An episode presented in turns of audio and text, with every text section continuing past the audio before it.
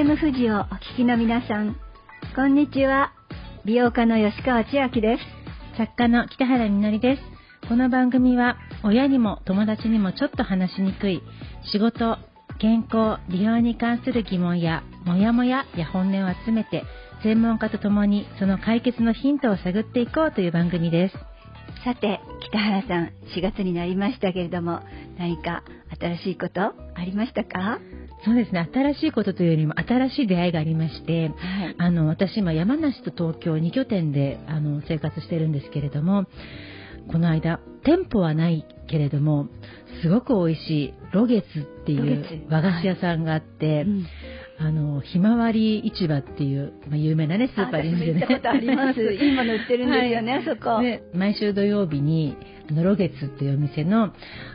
わらび餅売ってるんですよ。美味しいなと思ったら、今度また別のところ行ったら、日曜日にいちご大福売ってますって言われて、で、予約したんですよ。はい、でそのいちご大福をもらいに行くために、私の家からは山梨の、そこまで、あの、往復で80キロあるんですけども、えー、でも、ま頑張って、40キロ。そう。はい。それでも、行ったんですよ。で東京だとなかなかいちご大福1個のために。走らないですよね。でも山梨だと、うん、わざわざ遠回りして綺麗な山道見て八ヶ岳のあの峰を見ながら春を感じながらドライブするっていうこういう新しい出会いとやっぱ東京ではできない経験をなんか山梨で感じて本当にますますあの山梨愛が深まってます。はい。山梨ね。あの森が綺麗でね、山が見えて、本当に気持ちのいい季節に、ね、なってきましたしね。はい。まあ惹かれてったのはいちご大福なんでしょうけど、ドライブね、あの、本当に楽しかったんじゃないでしょうか。はい、はい。ということで、今日の専門家は漫画家の酒井絵里さんです。妊娠出産を体験したあなた、こんなはずじゃなかったと思ったことありましたか？女の人の話、フェムボイス、最後までどうぞお楽しみに。女の人の話、フェムボイス。この番組はシニックソリューションズ株式会社がお送りします。My body, my choice. 女の人の話、10 boys。この番組は体や美容、仕事にまつわるモヤモヤっとした気持ちをみんなでシェアして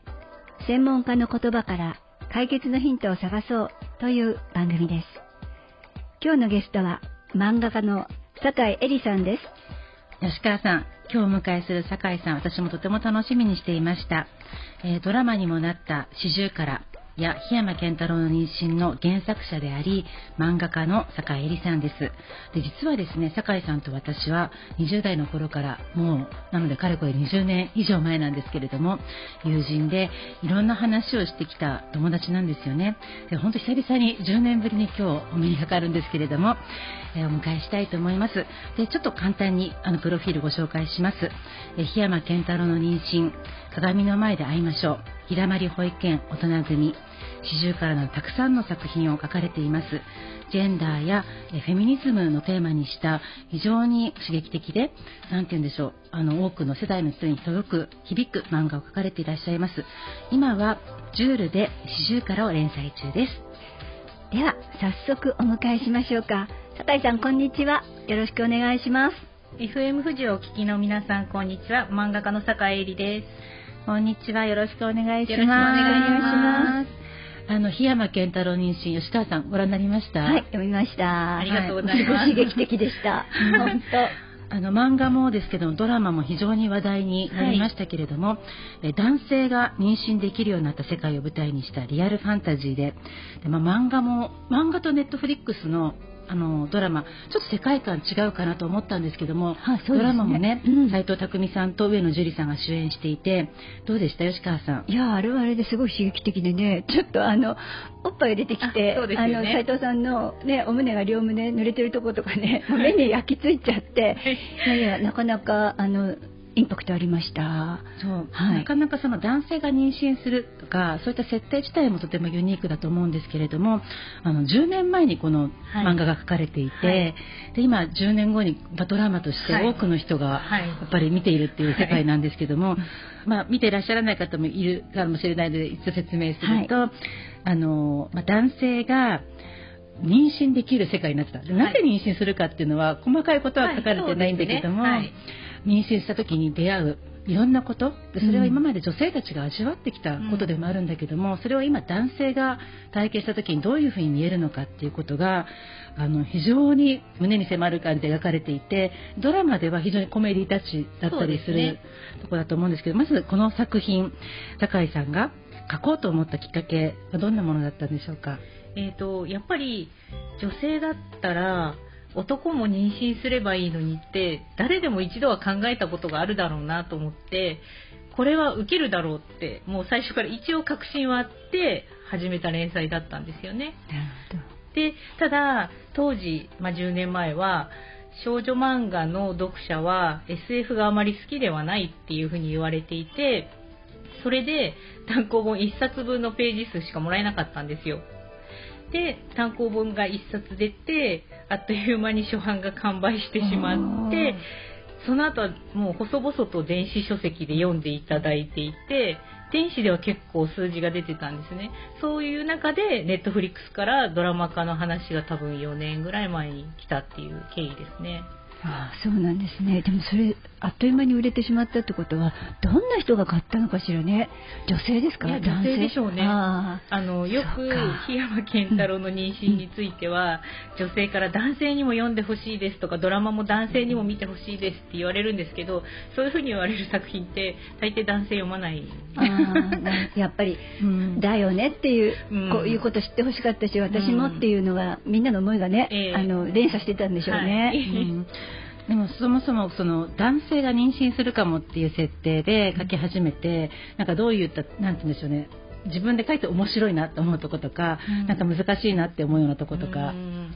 そうですね。やっぱりその最初にうん。男性が妊娠するっていう設定にした時女性と同じ自然妊娠率にするのかっていうのがやっぱり肝だなと思って、男社会において男性が現実の妊婦さんのようにマイノリティにするにはどうしたらいいかなっていうのをすごく考えた時に女性の自然妊娠率より10分の1ぐらいの割合にしようっていうふうに考えて、そこから話を作っていったんですけど最初この男性が妊娠するっていう企画を立てた時私自身は妊娠した経験がなかったんですよ。絶対このネタを受けるっていうふうには思ってたんですけど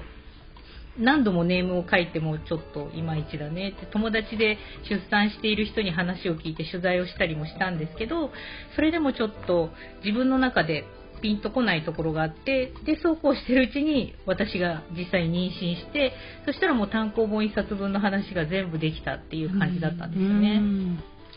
うんやっぱり体験すると、うん。もう全然見え方が社会の見え方が違うっていう話も、うんはい。マリさんもあの他のエッセイとか漫画で書かれてらっしゃると思うんですけども、例えばどういうふうに世界観が、まずひ一人で道を歩いていると襲われたらどうしようみたいな。なんか妊娠するとたくさん歩けとか言われるじゃないですか、はい。それで結構一人でウォーキングとかしてたんですけど、うん。なんか常にいきなりお腹を蹴られたらどうしよう。その時どういうふうに反応しようみたいなこととかを考えながら歩いたりしてましたね。実際にはその電車の中でなんか暴言吐かれたりとかそういう経験はなかったんですけどそれでも私が多分体格が良くてあんまり弱そうな妊婦ではなかったっていうただそれだけだと思うんですよね。でやっぱりそういう不安を抱えてる女性はたくさんいるだろうしっていうこととあと妊娠っていうとつわりの苦しさばかりがんクローズアップされるんですけどそれ以外にも女性の妊娠にまつわる苦しさとか悩みっていうのはあるだろうって思ってそれをリアルに描けないかなっていうふうに考えて作りました。高井さん自身がその妊娠と出産を体験されて、まあ、こんなはずじゃなかったとかこんなことがみたいなそういったことっていうのはやっぱり漫画に生かされたと思うんですけれども、はい例えばどんなところが、あの私自身はつわりがすごい軽かったんですよ、うん。でやっぱり私も妊娠といえばうってなって もう食べたら吐くみたいなイメージがあったんで、うん。もう出産の痛みよりもそっちの方が怖いってずーっと思ってきたんですよ、うん。うん。だからもう妊娠したくないって思ってたんですけど実際に妊娠してみたらあれ？あつわりが軽い人もいるんだっていうことに初めて気づいて、あそういうところからももう妊娠出産って本当に十人十色なんだなっていうのが分かって、なのでなんか漫画の方も一人の妊婦さんとかを追いかけるのだとやっぱり取りこぼしてしまうことがあるのかなと思ったんでオムニバスっていう形にしたんですよね。うんつわりの軽さもそうだけどもあの、まあ、この中でっていうよりもエイさんの他のエッセイとかで、うん。すごく妊娠中に非常に性欲が強くなるとかそういう話って絶対聞かないじゃない。そうそれはちょっと檜山の漫画にも盛り込めなかったんですけど妊婦の下ネタとかって絶対どこでも、ね、読めない、まあ、ひょっとしたらツイッターとかで書いてる人もいるかもしれないけどそれでも少ないですよね。そうなんか下ネタって言うけどでもやっぱりその体の反応としてすごくその性的な興奮が強まったって書かれたことって、なかなか文字で読まないことだからよね。すごいなどこかで書かせてくれないかな。書いていただきたいですよ。割とこんだけ人類続いてるのに、うんその半分の体験の話がされてないっていうことに、なんかやっぱり体験者の話もっと聞きたいし、それこそ女の人の話だなって。そうなんですよねうん檜山健太郎妊娠の原作者の坂井梨沙の話、もっともっとこれからも聞いていきたいと思います。My body, my choice. 女の人の話。フェムボイス。漫画家の酒井絵里さんをお迎えしていますが、酒井さん、この番組にはシミックソリューションズの Z 世代の若手社員がレポーターを務める若手社員レポートというコーナーがあるんです。ここでその若手社員レポートをお聞きください。今日の担当は島田瑞希さんです。リスナーの皆さん、酒井さん、北原さん、吉川さん、こんにちは。現役若手社員レポート、レポーターの島田です。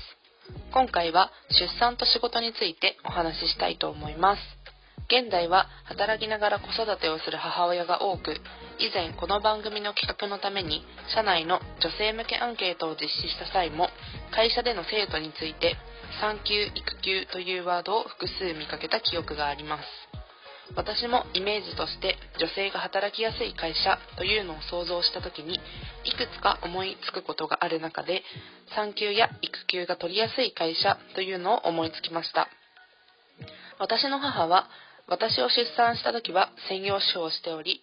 周りの家庭にもそういった家が多かった気がするのですが私が高校生になった頃には仕事を始めていましたし妹の育児は仕事をしながらしておりました。働きながら子育てをする女性が増えた理由について皆さんはどのようにお考えですか？また酒井さんも漫画家というお仕事をされながら出産育児をされてきたと思うのですが大変だった点また両立されるための工夫等ございましたら教えてください以上現役若手社員レポートでしたレポーターは島田瑞希さんでした。酒井さんいかがでしたか？そうですね。やっぱり、その、会社の産休育休っていう制度が整ってきたっていうこととか、まあ、保育園も増えてきたっていうこともあるとは思うんですけど、単純に子育てには子供を持つということにはお金がかかるっていうことも大きいかなと思うんですよね。で、専業主婦をしていて、お子さんが高校生になってから働き始めるっていうとなると、やっぱりパートタイマーの人が多い気がするので、そういう場合はやっぱりお金のためというのが大きいのかなと思いますね。それで、やっぱりその妊娠出産をして一度仕事を辞めてしまうと、正社員でなかなか復帰がしづらいっていう中で、妊娠出産したからといって、仕事を辞めないっていう選択肢を取る人が増えるのは当たり前かなっていう気がしますね。私もやっぱり、じゃあ3年間子供を産んだから休もうって思ったら、漫画描かせてくれる場所がなくなっちゃうんじゃないかっていう不安はすごくありましたからね。うん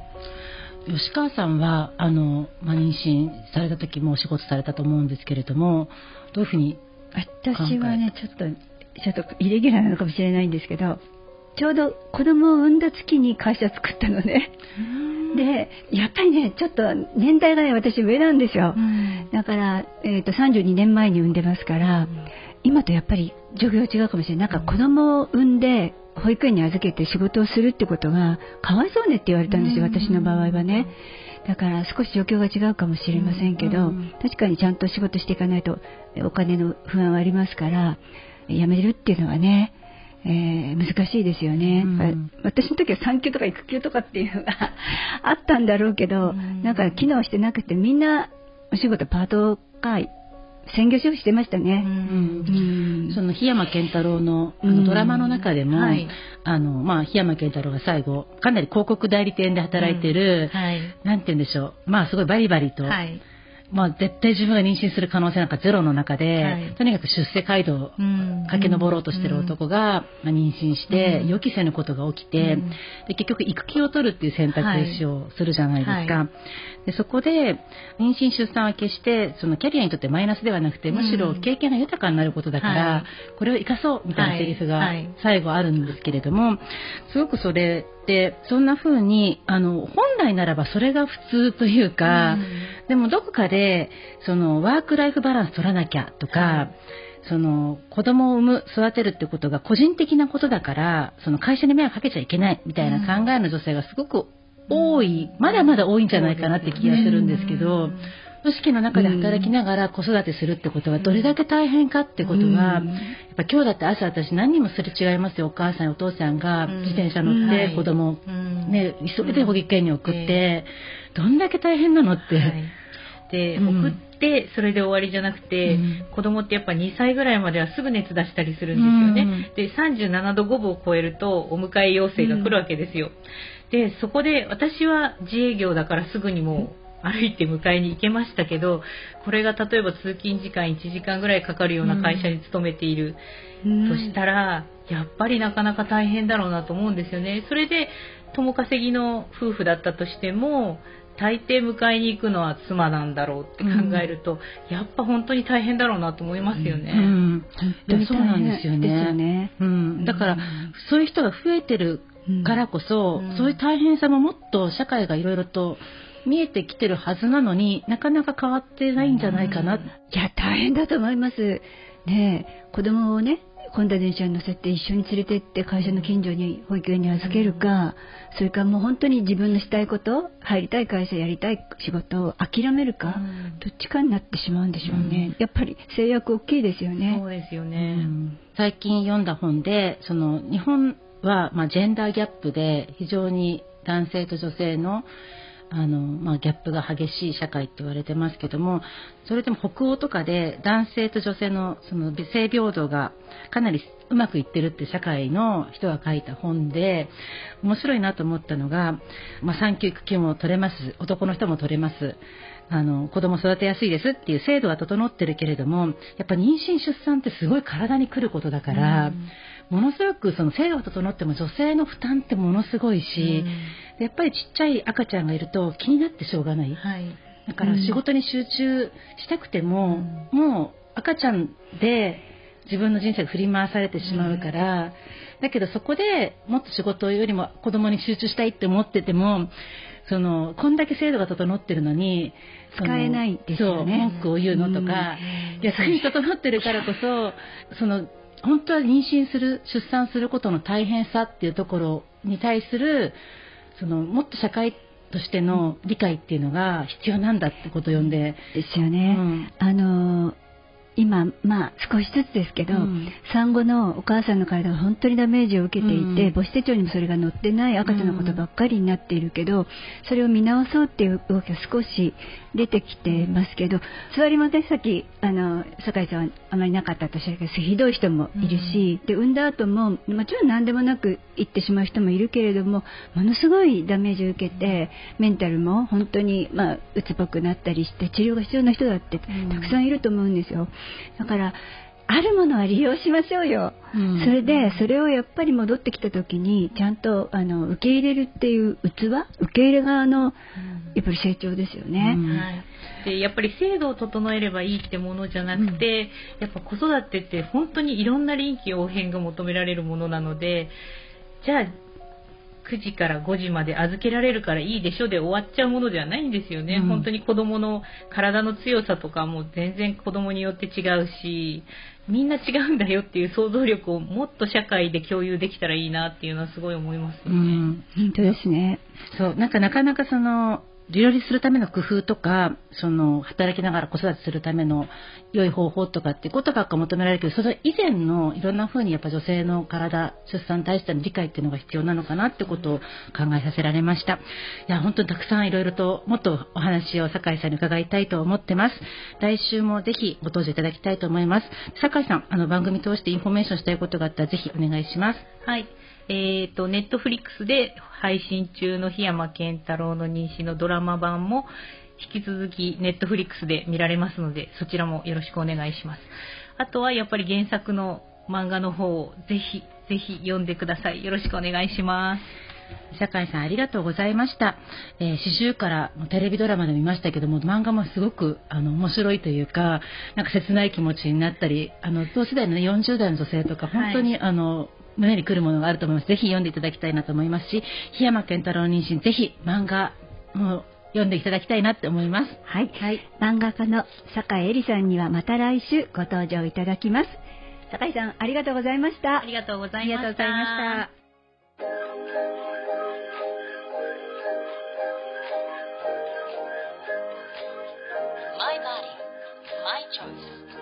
女の人の話 Fem Voice 漫画家の酒井絵里さんのお話、吉川さんいかがでしたか？いやー、私もね、自分の時のことをね、結構、あの、あのこのね、檜山健太郎さんの妊娠、檜山健太郎さんがついたかしら、檜山健太郎の妊娠、あの、私ね、これを読んで、自分の妊娠中、妊娠出産のことをね、思い出しました。で、私はね、まあ一人しか産んでないんですけども、初めてだったわけですけれども、ものすごいね、緊張してたんですよ。で、怖いっていうふうには思わなかったけど、妊娠中もずっと肩に力入ってたし、そして産んでからね、あの、新しい生命が本当に怖くてね、赤ちゃん触ったことなかったんですね、私。あの、私、姉妹三姉妹の長女なんですけど、なぜか下の子の面倒って全然見たことなくて、赤ちゃん触ったのって本当初めてだったので、もうあのね、なんかぐにょぐにょしたね、あの物体が怖くてね、またそれもずっと緊張してたんですよね。で、私はね、結構体調崩しました。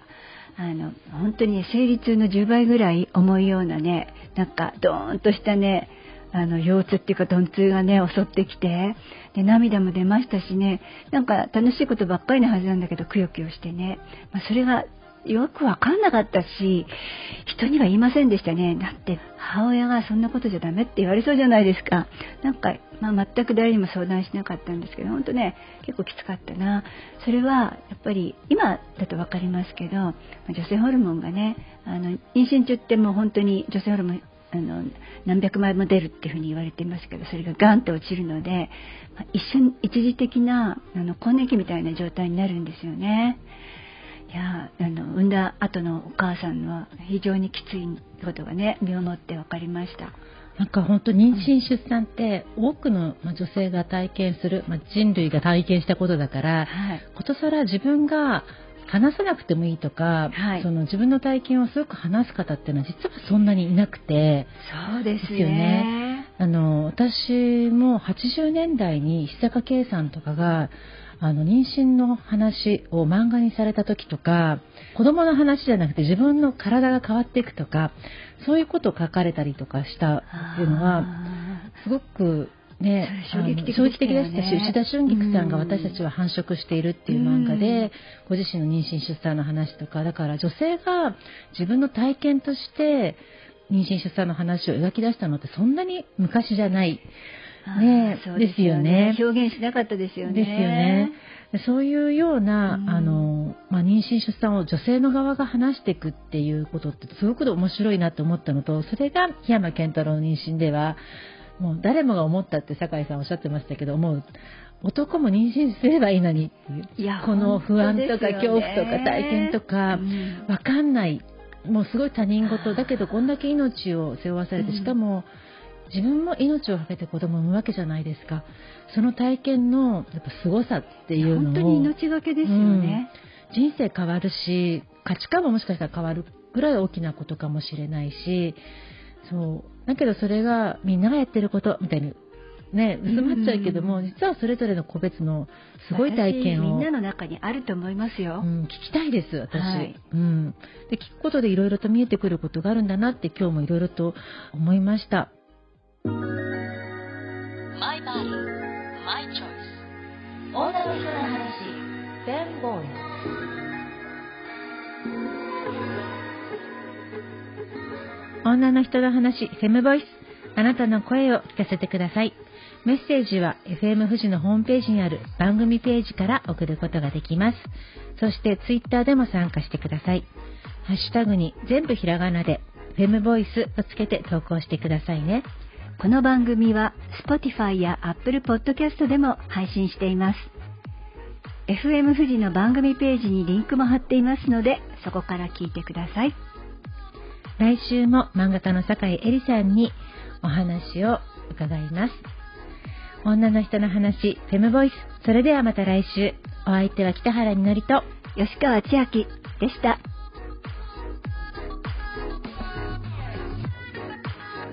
女の人の話フェムボイスこの番組はシニックソリューションズ株式会社がお送りしました。